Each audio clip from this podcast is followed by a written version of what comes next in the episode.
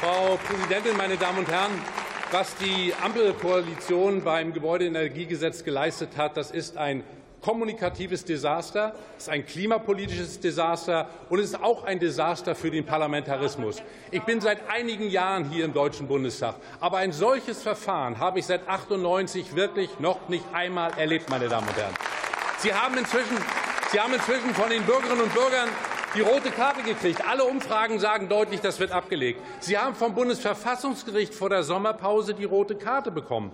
Dann wollten Sie eigentlich, seien Sie doch ehrlich, eine Sondersitzung machen. Und das Ergebnis war, Sondersitzung kriegen wir nicht hin. Also beschließen wir etwas und sagen an, es gibt keine Veränderung. Selbst Kommafehler wollen Sie nicht verändern. Wo leben wir denn? Das ist eine Missachtung, meine Damen und Herren. Eine Missachtung. Wo ist eigentlich Ihr Selbstbewusstsein, Parlamentarier von SPD, Grünen und FDP. Sie lassen das einfach so. Sie zerstören Akzeptanz und Vertrauen bei den Menschen. Und das ist kein Dienst, kein Dienst bei dringend notwendigen Maßnahmen gegen den Klimawandel. Warum haben Sie eigentlich die Sommerpause nicht genutzt? Wir sind doch nicht Schülerinnen und Schüler, denen Sie was vorlegen. Gucken sich das mal an und dann beschließen wir das so. Nein, das ist, das ist Arroganz gegenüber dem Parlament und Arroganz gegenüber den Bürgerinnen und Bürgern, meine Damen und Herren.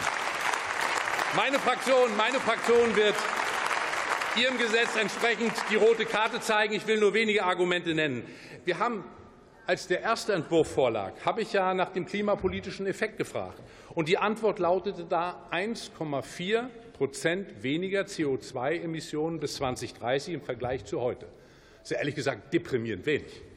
Und dann fragt die Union, und da haben Sie erst mal gar keine Antwort gegeben, kann ich nur sagen, das ist ja ziemlich interessant. Jetzt gibt es eine Antwort. Aber ehrlich gesagt ist diese Antwort genauso wie bei der Kindergrundsicherung und der Bekämpfung von Kinderarmut. Wir wissen das alles nicht genau, was passiert. Das kann doch nicht wahr sein, meine Damen und Herren. Das ist inakzeptabel und das hat überhaupt nichts mit Planwirtschaft zu tun.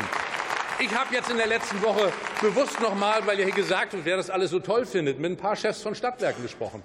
Und die sagen, es ist völlig unverständlich, dass ihr Gesetz nicht mit der kommunalen Wärmeplanung synchronisiert ist. Das liegt, nein, ist es nicht. Ist es eben nicht. Ist es eben nicht. Das ist ein entscheidendes Koordinierungsinstrument und das liegt da. Die lokalen Gegebenheiten. Sie haben darauf hingewiesen, lieber Herr Mirsch. Wo denn? Wo liegt denn ein Gesetzentwurf vor? Nein, nein, nein, nein. Das ist eben genau nicht der Fall. Das passiert nicht. Und noch ein Punkt. Sie lassen die Mieterinnen und Mieter im Stich. Sie bauen nicht nur keine Wohnung, sondern sie verteuern am Ende auch noch die Mieten. Das ist doch die Wahrheit. Sie müssen die Modernisierungsumlage abschaffen. Und Sie müssen den Mieterinnen und Mietern ein Versprechen geben. Kein Euro mehr Warmmiete für dieses Gesetz. Aber das wollen Sie nicht. Und warum fördern Sie nicht eigentlich die Genossenschaften mehr? Das wäre dringend notwendig. Ich will im Übrigen ausdrücklich sagen, schauen Sie sich unseren Antrag an. Der ist im Übrigen sehr lesenswert.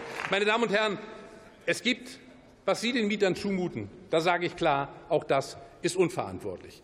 Die Förderung, um da noch einen Satz zu sagen, die ist für Normalbürger ehrlich gesagt auch ein schlechter Witz. Sozial gerechter Klimaschutz. Ehrlich gesagt, ein Ehepaar mit 40.000 Euro Jahreseinkommen.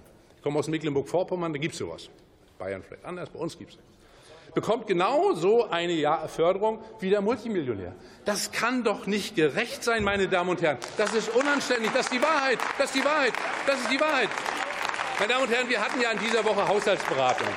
Und Christian Lindner hat hier vom Eisberg am Horizont gesprochen. Und da ist ja vielleicht was dran. Aber was Sie mit Ihrer Politik machen, das ist voll draufhalten auf den Eisberg. Und zwar zu Lasten der Bürgerinnen und Bürger. Beim Heizungsgesetz, bei steigenden CO2-Preisen, bei vorgezogener Erhöhung der Mehrwertsteuer auf Gas und so weiter und so fort. Stoppen Sie diesen Irrweg der weitgehend sinnlosen Verteuerung. Herzlichen Dank.